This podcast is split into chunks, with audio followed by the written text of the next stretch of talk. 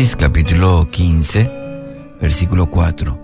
Después el Señor le dijo, No, tu siervo no será tu heredero, porque tendrás un hijo propio, quien será tu heredero.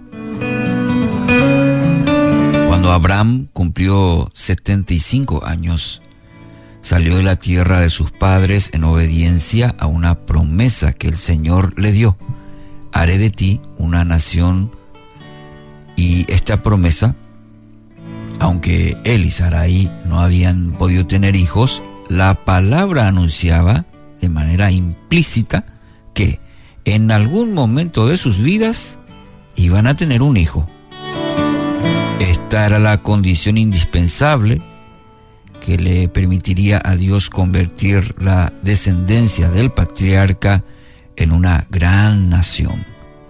Quizás Abraham, por los largos años de fallidos intentos por engendrar un hijo, se dio a la tentación de creer que esta promesa se refería a algo más tipo simbólico que real.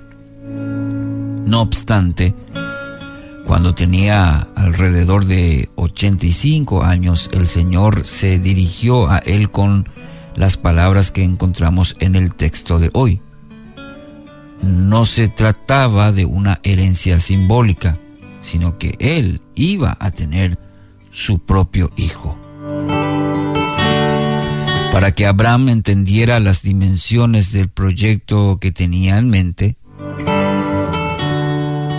Ahí en el versículo 5 y 6 del capítulo 15 dice, Señor llevó a Abraham afuera y le dijo, mira al cielo y si puedes, cuenta las estrellas.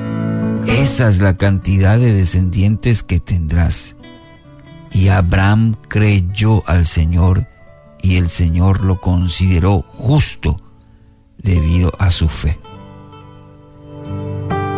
Y bueno, Resulta inspirador leer que Abraham le creyó al Señor, ¿verdad? Este pasaje, creyó al Señor.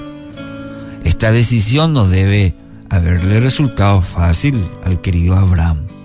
En todos los años que había estado junto a su esposa, Sarai, nunca habían podido consumar un embarazo. A pesar de esto y contra toda lógica humana, Abraham escogió creer lo que Dios le estaba diciendo. Y mire, pasarían otros 14 años antes de que finalmente Sarai quedara embarazada.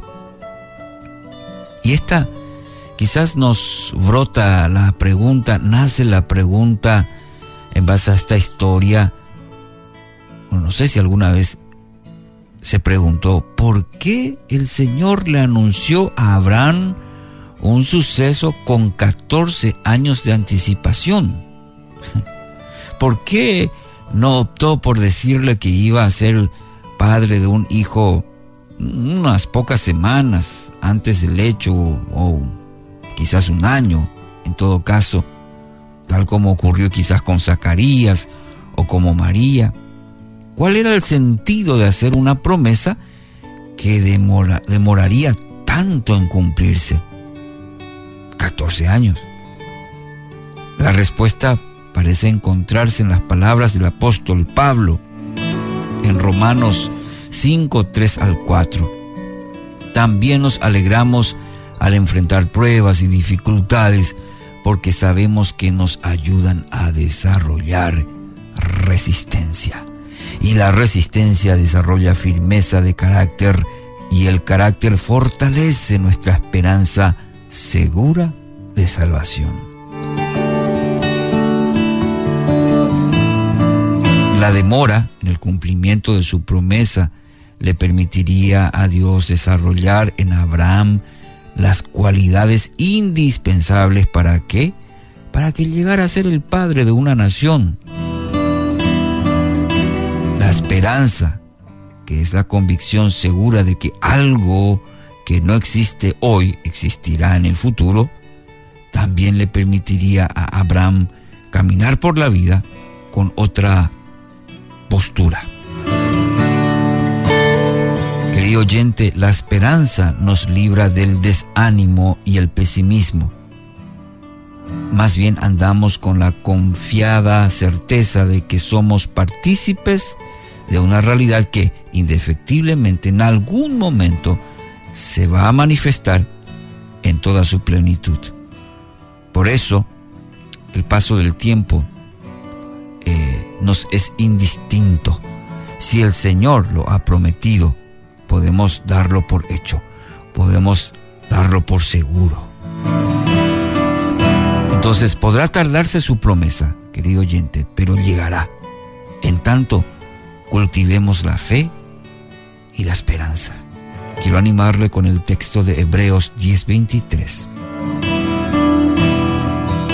Quizás usted se sienta identificado con Abraham.